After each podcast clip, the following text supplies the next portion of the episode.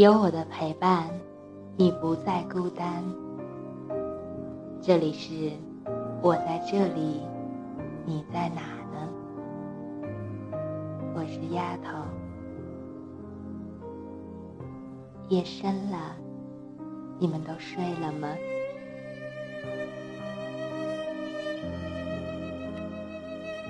以前总觉得陪父母吃顿饭是件再平常不过的事情了。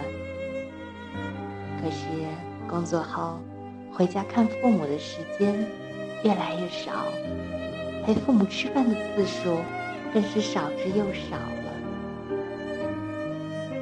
最近有句很流行的话：“陪伴是最长情的告白。”家。才是最长情的守候，最暖心的表白，那就是陪伴。有时间，常回家看看，陪父母聊聊天，吃顿饭。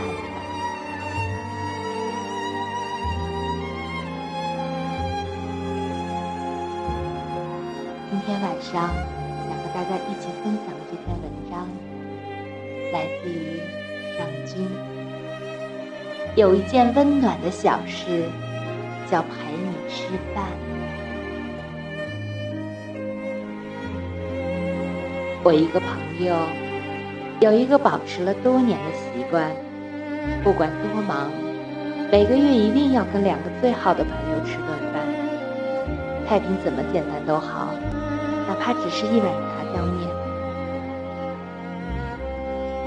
其实要在北京这样的大城市约着见一面，吃顿饭，并不是一件很容易的事情。我自己就有过这样的经历，跟几个朋友约着吃饭，每次微信上都说什么时候约着一起去啊？对方回答道：“好啊，好啊。”可什么时候，真的就成了一个未知数。有那么一天，订好了桌子，信誓旦旦的要去赴约了。碰巧领导让你临时加班，说好的聚餐就又耽搁了下来。我问那个朋友：“你是怎么坚持那个习惯的？或者时间久了，这种习惯会不会就变成了一个形式呢？”朋友说：“我一直觉得，朋友圈再多的点赞，也不及和朋友吃碗面条。”现代科技是很发达，可是毕竟不如面对面来的温暖。朋友见面聊天，相谈甚欢，他一眼就能看出你胖了，还有黑眼圈了，看你不太开心了。这些真不是在冷冰冰的电脑或者微信背后能够感知到的。那么，你有多久没有跟家人朋友一起吃顿热气腾腾？推心置腹的饭了呢。我第一次认真思考这个问题，并且觉得跟家人朋友吃饭原来是件如此真实、需要谨慎作答的事情，是在去年。那一次，我代表公司去外地出差，跟另一家公司商讨合作协议的细节。那天的会议一直开到凌晨五点。依然有许多细节没有达成共识，于是决定回房间休息三个小时，然后再议。对方项目团队里有一个三十出头的小伙子，立马收拾东西，急匆匆的要往家里赶。就在旁边的酒店凑合一晚上吧，他的同事说：“你这路上往返就得要两个多小时呢。”他笑着摇摇头。打个出租车走了，他赶在老婆起床前到了家里，轻手轻脚做好了早餐，他最爱吃的三鲜面，再加一片烤面包，一个荷包蛋，两个人迎面对坐着，笑意嫣然，边吃边聊些工作生活上的琐事。等他吃完了，他麻利地收拾好碗筷，在八点钟以前又回到了会议室。中午开完会，正好跟他一起下楼去自助餐厅，于是就聊了起来。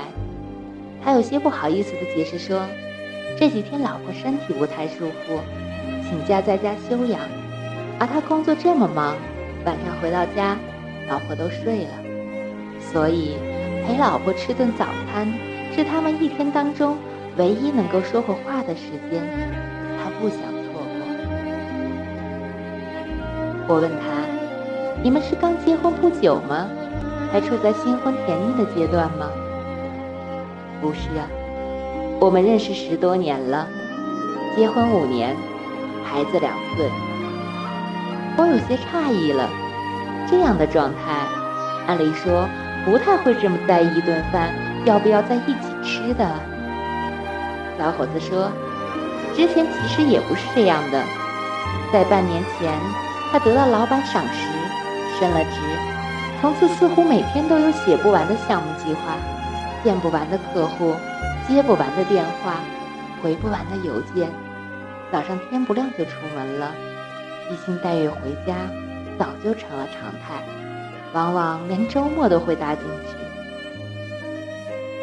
连轴转了几个月，有一天，突然觉得心慌乏力，站不起来，眼前一黑，就那么倒在了电脑旁。同事赶紧扶他躺下，又打了急救电话。送到医院一检查，原来是心脏累出了毛病，这下不得不休息了。养病期间，父母过来照顾他，每天换着花样做他爱吃的。老婆给他送到病房来，就坐在床边，看着他慢慢的吃完。我那会就在想，假如当时有个好歹，醒不过来了。我最遗憾的是什么呢？有一个项目没有争取下来，最想要的那辆车，终于还是没有攒够钱买吗？说好的换个三居室，结果还是只能挤在五十平米的蜗居里，都不是。他说：“我竟然觉得好久没有跟家人吃一顿像样的饭，怎么那么让人难受呢？”于是，他开始重新思考人生如此匆忙的意义。现代社会越来越多元，包容性也越来越强，可对于成功的衡量标准，怎么还是那么单一呢？考上名校，有份高收入的工作，开着好车，住着豪宅，的确是人生的赢家。但能陪伴在家人身边。能常常跟他们踏踏实实的吃顿饭，又何尝不是一种幸福呢？我想起了另一个朋友，被单位派驻国外两年，任期结束前，领导找他谈话，问他是否愿意再延一个任期。他开始纠结，驻外的好处是收入比在国内高不少，劣势是特别忙，并且由于时差的关系。经常会出现他还在睡梦中，国内的电话又打来的情况。但他想着，不如趁自己还年轻，多赚些钱吧。情感的天平就这样倾向于待在国外待两年。他回国休假那天，一进家门就看到饭桌上摆着一大碗山药炖羊肉。爸妈一个劲儿的让他多吃，说有养胃的功效。他这才想起来，有一天他在朋友圈发了一条状态，说因为加班、生活不规律、胃不好了。父母的电话、老婆的电话很快就打了过来，他应付了两句，赶紧又投入到工作中了。没有想到，家人一直惦记着，知道他一个人吃不好饭，就希望他回家的时候。能帮他好好的调理调理身体，这种久违的温暖，让他回忆起过去。上学那会儿，每天早上出门之前，妈妈都问他今天想吃点什么。刚结婚那会儿，一有空闲就跟着老婆手牵着手去菜市场。离开家了，每年春节前，妈妈老早就开始张罗他爱吃的东西，盼着他回来。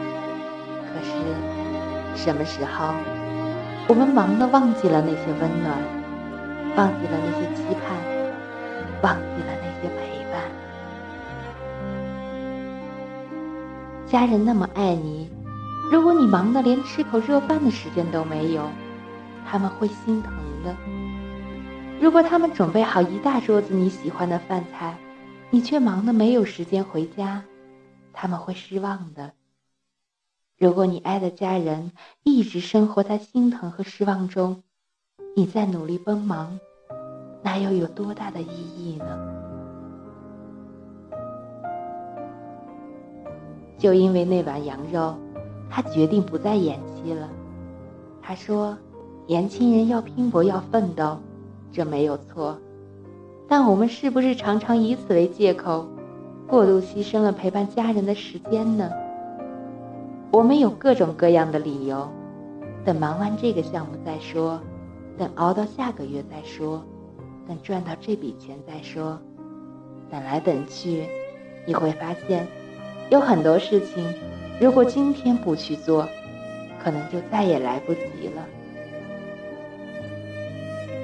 之前看过一个公益广告，一个孩子费力的用筷子夹菜，夹不起来，急得大哭，终于吃到嘴里，就破涕为笑。大人还没坐齐，一个孩子就拿着筷子想去夹菜，被爸爸阻止了，直到嗓贝先开动，孩子才能伸筷子。一个年轻人过年回家，跑到厨房看老妈做饭。老妈夹起一块肉就塞到儿子的嘴里了。一个老汉独自在家过年，邻居叫他一起吃团圆饭，他有些不好意思。邻居热情地说：“就是多双筷子嘛。”为什么一双筷子能寄托中国人那么多的情愫呢？这其中有文化的渊源，有家风的传承。更满含着对阖家团圆、彼此陪伴的喜悦。而现在呢，越来越多的人离开了家乡，交通越来越方便了，可回家的路却怎么越来越走越长了呢？通行越来越便捷了，可是我们见面的时间怎么反而越来越少了呢？我们一起吃顿饭，怎么就变得越来越难了呢？我知道你很忙，是为了给自己和家人更好的未来。只是不要让忙成为不好好回家吃饭的理由，不要让电子产品冲淡了我们彼此陪伴的温情。我知道你真的很忙，你有那么多需要的做的事去处理。但是有一件小事。要陪家人朋友吃顿饭，那么温暖，你一定不要错过。